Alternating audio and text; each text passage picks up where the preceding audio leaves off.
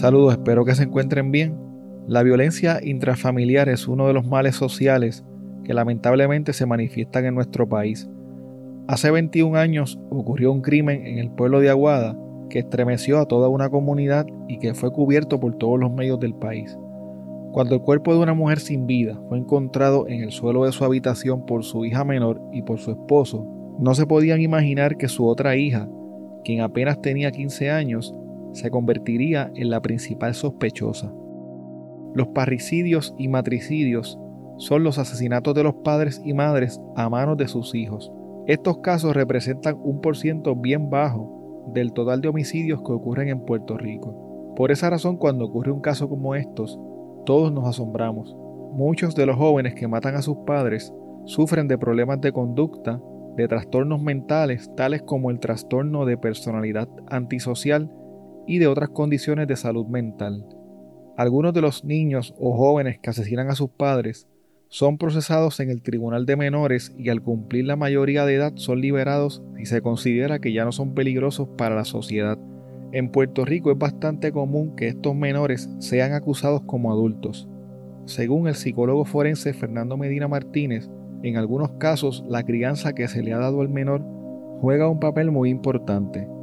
En muchas ocasiones el padre o la madre no ha podido ejercer la disciplina, dirigiendo a sus hijos y estableciendo unas reglas de conducta y comportamiento para que el menor entienda lo que es el respeto hacia las figuras de autoridad.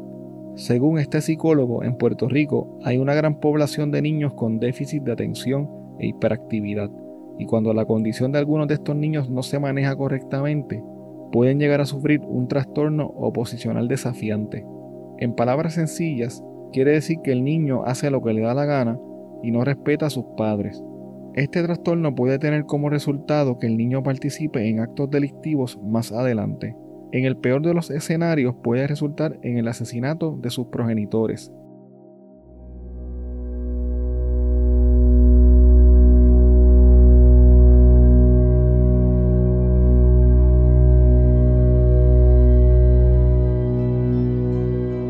El 19 de noviembre del año 2000, cerca de las 9 de la noche, Antonio Medina llegó junto a su hija más pequeña, Lilibet, a su casa en la urbanización Isabel la Católica, en el pueblo de Aguada. Al bajarse del auto se percataron de que el portón y la puerta del balcón de su casa estaban abiertos, algo que nunca sucedía. Mientras Antonio acomodaba su auto, Lilibet entró a la casa e inmediatamente salió corriendo y gritando diciéndole a Antonio que su mamá se había caído o que algo le había sucedido. Antonio se bajó a toda prisa del auto y al entrar a la casa se encontró con el cuerpo de su esposa tirado en el piso. Luego de verificar si tenía pulso y si estaba respirando, Antonio llamó al 911 pero ya era demasiado tarde. Su esposa, Lidia Hernández Soto, había fallecido. Un tiempo después llegó a su casa la agente del negociado de crímenes violentos, Magali Suchet, y el fiscal Joseph Esparra. Aunque a simple vista no se veían signos de violencia en la escena, luego de entrar a la habitación observaron que Lidia tenía un disparo en la nuca y una toalla alrededor del cuello. Algo que he visto anteriormente en otros episodios, como por ejemplo el del monstruo de Utuado y el del 14 de febrero, que me parece sumamente curioso, es el hecho de que en una de las paredes del pasillo de la casa estaba escrito con lápiz labial Lilian, te voy a matar por lo que le robaste a tu papá. También, en el espejo de la coqueta estaba escrito, Lilian, tienes suerte, cuídate. Lilian Enid Medina era la hija mayor de Antonio Medina y de Lidia Hernández Soto, y tenía 15 años. Debido a que estos mensajes se interpretaron como una amenaza hacia la joven, la agente Suchet ocupó una libreta que estaba tirada sobre la cama de Lilian para ver si de esta surgía alguna información sobre alguien que quisiera hacerle daño a ella o a su familia, pero no se pudo encontrar nada que pudiese utilizarse en tal libreta. Los investigadores estuvieron en la casa como hasta las 2 de la mañana y luego la agente Suchet se dirigió hasta el cuartel de la policía de Aguada. Allí entrevistó a Antonio y a su hija Lilian. En la entrevista Antonio admitió que él era el dueño de un revólver calibre 38 del cual no tenía licencia para poseer ni para aportar. Antonio le dijo a la agente que normalmente guardaba el revólver en su auto, pero la noche antes se percató de que había desaparecido. También le indicó que su hija había tenido problemas en la escuela con un muchacho al que le decían Will. Aunque en un principio Lillian negó que tuviera problemas con el tal Will, se supo más tarde durante la corta entrevista que ella supuestamente había tenido problemas en la escuela con el muchacho porque ella lo había delatado debido a que él se dedicaba a vender drogas en el plantel. Al finalizar las entrevistas, Antonio se fue con sus dos hijas a la casa de su madre en Añasco. La agente Suché obtuvo en el cuartel de Aguada la copia de una querella que había hecho Lidia Hernández, en donde había reportado la desaparición de su hija Lilian. En la misma se decía que había sido vista con un joven llamado Eser. El 21 de noviembre se entrevistó a varios vecinos de Lidia, a algunos compañeros de clases de Lilian, a la orientadora y a la directora de la escuela. Debido a las amenazas que dejaron en la casa de Antonio y de su familia, el 22 de noviembre, día del sepelio de Lidia Hernández, la agente de Suché, junto a varios agentes de la División de Crímenes Violentos, Llegó hasta la funeraria para brindarle seguridad y protección a la familia. En un momento dado, Lilian le dijo a su tía que quería hablar. La tía llevó a Lilian hasta el auto en donde se encontraba la agente Suche para decirle que su sobrina tenía algo muy importante que decirle. Luego subieron al auto de la agente y se dirigieron hasta la comandancia de Aguadilla. En la comandancia, Lilian comenzó a hablar con la agente Suche y confesó que ella era adicta a la cocaína y al Xanax. Además le dijo que Will era el que le daba las drogas y como ella le debía dinero pensaba que él había sido el asesino de su mamá. Luego de escuchar a Lillian, la agente se comunicó con el fiscal Esparra para notificarle que tenía a un menor como sospechoso. Siguiendo el protocolo para los casos de menores de edad, el fiscal llamó a la procuradora de menores, María Aymat, y quedaron en reunirse como a eso de las 4 de la tarde en su oficina. Como a las 4 y 30 de la tarde, el fiscal Esparra, la agente Suché, Lilian y su tía se reunieron en la oficina de la procuradora y esperaron a que llegara Antonio Medina, el papá de Lilian, para comenzar la reunión. Lilian allí le dijo a la procuradora que tenía un vicio de drogas y que Will era el que le fiaba la misma. Lilian indicó que como Will se pasaba cobrándole y amenazándola, ella decidió enfrentarlo así que tomó el revólver de su papá del auto y se lo llevó en la mochila para la escuela. Luego que Will robó el revólver de su bulto y por eso sospechaba que él, en venganza, había matado a su madre. De inmediato, la agente Suché se marchó de la oficina de la procuradora, llegó hasta la casa de Will y se lo llevó al cuartel de la policía. La agente regresó a la oficina de la procuradora en donde todavía se encontraba el fiscal Esparra, Lilian y sus familiares, para informarles que ya tenían a Will bajo custodia. Entonces Lillian cambió su versión y dijo que lo que había dicho sobre Will no era cierto. La procuradora le preguntó si alguien más sabía que ella había tomado el revólver de su padre, sin embargo Lillian no quiso contestarle. Ante su silencio, la procuradora le hizo las advertencias de ley. Tienes derecho a permanecer callada, a no decir absolutamente nada de lo que se te pregunte. Si quieres en algún momento parar y no declarar absolutamente nada, no tienes que hacerlo. Cualquier cosa que digas puede ser utilizada en tu contra. Tienes derecho a tener representación legal, o sea, a tener un abogado presente en todas las etapas de los procedimientos, inclusive ahora mismo y durante toda la investigación. Si quieres buscar un abogado, lo puedes hacer, o si no, el Estado tiene que proveerte uno.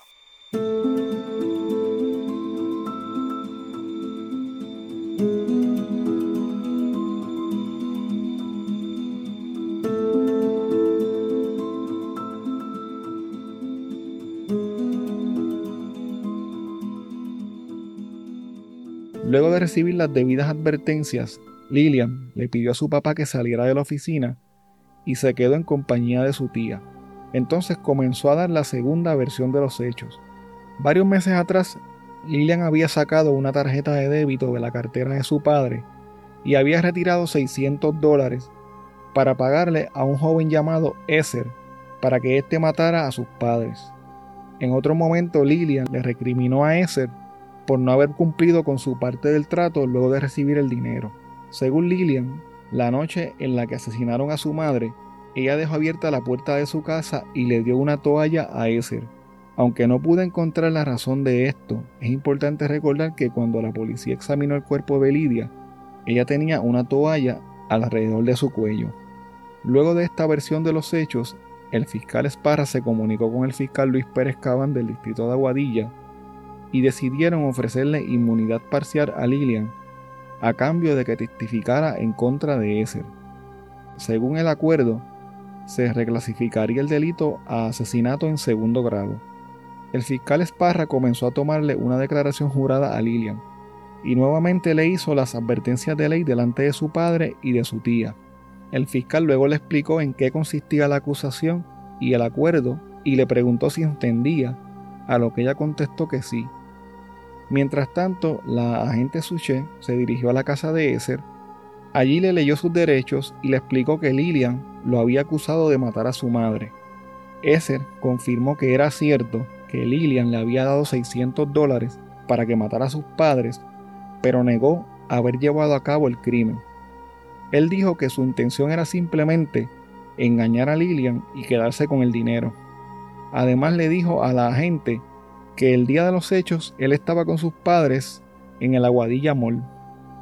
La agente Suche salió del cuartel para corroborar si era cierto lo que Esser le estaba diciendo. Entrevistó al padre de Esser, a su vecina y a una amiga de su madre con esos fines. También pudo ver un recibo de compras del Aguadilla Mall del 19 de noviembre del 2000 que le fue entregado por la madre de Esser, quien le confirmó que ella estuvo con su hijo en el mall ese día. De allí, la agente Suche salió hacia la oficina de la procuradora de menores e interrumpió al fiscal Esparra mientras estaba tomándole la declaración jurada a Lilian. La agente le dejó saber al fiscal lo que había investigado y que entendía que Lilian no estaba diciendo la verdad. Debido a esto, el fiscal decidió retirarle la oferta de inmunidad que le había hecho a Lilian. Entonces en ese momento, tal vez sintiéndose acorralada y al darse cuenta de que no le creían, Lilian confesó que ella había matado a su mamá y que luego un joven llamado Kiki la ayudó a deshacerse del revólver y del lápiz labial con el que había escrito los mensajes. La agente Suche salió hacia la residencia de Kiki. Ya era la una de la mañana del 23 de noviembre. Al llegar, le leyó sus derechos y entonces comenzó a entrevistarlo. Kiki le dijo a la gente que el día de los hechos, como a eso de las 7 y 30 u 8 de la noche, Lilian lo había llamado para decirle que había matado a su mamá. Entonces, él la recogió en su casa y condujo hasta un caño en donde arrojaron el revólver y el lápiz labial. Kiki, junto a su padre, acompañaron a la agente hasta la oficina de la procuradora de menores. Al llegar, la agente le contó al fiscal lo que Kiki había declarado. Más tarde ese día, la agente Suché, junto a otros agentes de la policía, encontraron el revólver de Antonio Medina y el lápiz labial en el lugar que Kiki había indicado. Esa misma tarde se reunieron con Lilian en la oficina de la procuradora de menores, el fiscal Esparra la agente Suche, la procuradora María Imat, Antonio Medina y la tía de Lilian. En un momento dado, la tía de Lilian, quien le había llevado ropa limpia para que ella se cambiara, pidió permiso para ir al baño con su sobrina. Estando en el baño, Lilian le preguntó a su tía si su papá la iba a fiar, a lo que ésta le contestó que creía que Antonio no tenía dinero.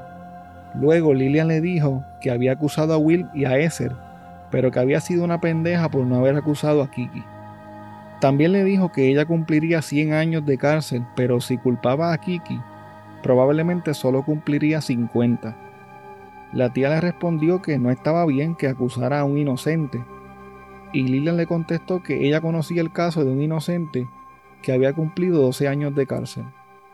La tía le preguntó a Lilian si su madre había sentido dolor, y ella le contestó que había muerto en el acto, sin sufrir ni sentir dolor alguno. Lilian le dio las gracias a su tía por toda la ayuda que le había dado durante esos días y le pidió perdón.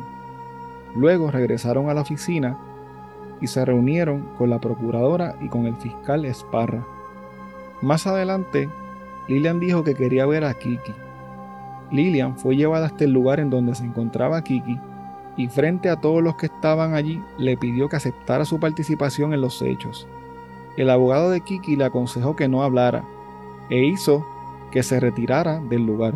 Al día siguiente el fiscal le tomó una declaración jurada al joven y se logró un acuerdo con su abogado de que solo sería acusado por el delito de encubrimiento a cambio de que testificara. Durante la conversación que tuve con Gary Gutiérrez en el episodio 72 sobre la criminología crítica, él me habló de su tiempo como fotoperiodista de escenas de crímenes. En una ocasión, él me estaba enseñando algunas de sus fotos y hubo una que capturó mi atención. Un adolescente que miraba directamente al lente de la cámara, casi sin expresión alguna. Luego Gary me hizo la historia detrás de esa tremenda foto, una de las pocas que existe de la joven Lilian Enid Medina.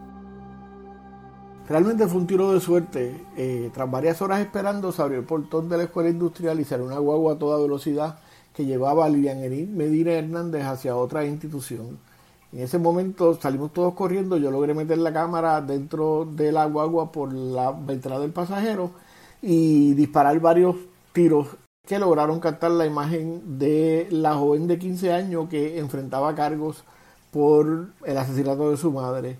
El problema fue que se me enredó el strap de la cámara, la correa de la cámara en el retrovisor de la guagua y yo me enredé con un compañero camarógrafo que estaba detrás de mí tratando de lograr las imágenes también y por poco ambos caímos debajo de la guagua eh, con la suerte de que se soltó el, la correa de la cámara y logramos y logramos evitar eh, la tragedia y así pues se documentó la cara y la expresión de la joven eh, a quien a sus 15 años enfrentaba cargos por el asesinato de su madre. Lilian Enid Medina fue acusada formalmente por el asesinato en primer grado de su madre y por violación a la ley de armas y se le encontró causa para juicio. El juicio en su contra comenzó con el testimonio de Kiki. Kiki declaró que el 19 de noviembre del 2000, cerca de las 8 de la noche, recibió una llamada de Lilian en la que ella le pidió que se encontraran en la plaza para trabajar en una actividad del descubrimiento de Puerto Rico. Cuando Kiki llegó a la plaza, se encontró con Lilian, quien estaba sentada tomando su refresco. Kiki notó que Lilian estaba muy nerviosa, por lo que le preguntó en varias ocasiones qué le pasaba, pero ella le decía que no le pasaba nada. Al rato ambos se fueron en el vehículo de Kiki y allí él le preguntó nuevamente qué le pasaba. Ella le dijo que había matado a su mamá y él le preguntó que cómo la había matado. Lilian le contestó que la mató de un disparo en la nuca con el revólver de su papá. Kiki le preguntó que si tenía el revólver y le pidió que se lo enseñara. Según su testimonio, ella lo sacó de un bolsillo de su pantalón y se lo dio. Kiki verificó el arma y se fijó que le faltaba una bala y testificó que luego condujo hasta un caño que quedaba cerca del lugar y al llegar tiró el revólver desde la ventana de su auto. La agente Suche declaró durante el juicio que Kiki le había dicho en dónde había lanzado el revólver y con esa información comenzaron a realizar una búsqueda. El revólver fue recuperado del mencionado caño por un voluntario de la defensa civil. Luego de los exámenes periciales pudieron identificar a través del número de serie que el revólver era el de Antonio Medina. Un revólver Smith Wesson modelo 36 calibre 38 especial con un casquillo disparado y cuatro balas sin disparar. Luego de finalizar el juicio, el Ministerio Público no logró convencer del todo al jurado, quien declaró a Lilian Enid Medina no culpable del delito de asesinato en primer grado, pero la declaró culpable por la violación a la ley de armas. El 11 de marzo del 2004, el Tribunal de Primera Instancia sentenció a Lilian Enid Medina a una pena de 10 años de cárcel sin derecho a probatoria. Aunque los documentos que pude examinar de este caso no se menciona cuál pudo haber sido el motivo de Lilian para matar a su madre, en el 2014 Primera Hora reportó que supuestamente la razón había sido porque su madre no la quería dejar ir a la actividad que había en la plaza de Aguada. En el 2010, el juez Manuel Acevedo redujo la sentencia de Lilian Enid de 10 a 5 años sin embargo, a pesar de que en ese momento ya ella había cumplido su sentencia, Lilian tuvo que seguir en la cárcel. Tres años antes, el 30 de noviembre del 2007, junto a otras dos mujeres, estranguló a una reclusa llamada Wilmarta Vázquez y luego manipuló la escena para que pareciera que se había suicidado en el área de las duchas de la institución de mujeres de Vega Alta. Lilian se declaró culpable, por lo que fue condenada a 25 años de cárcel.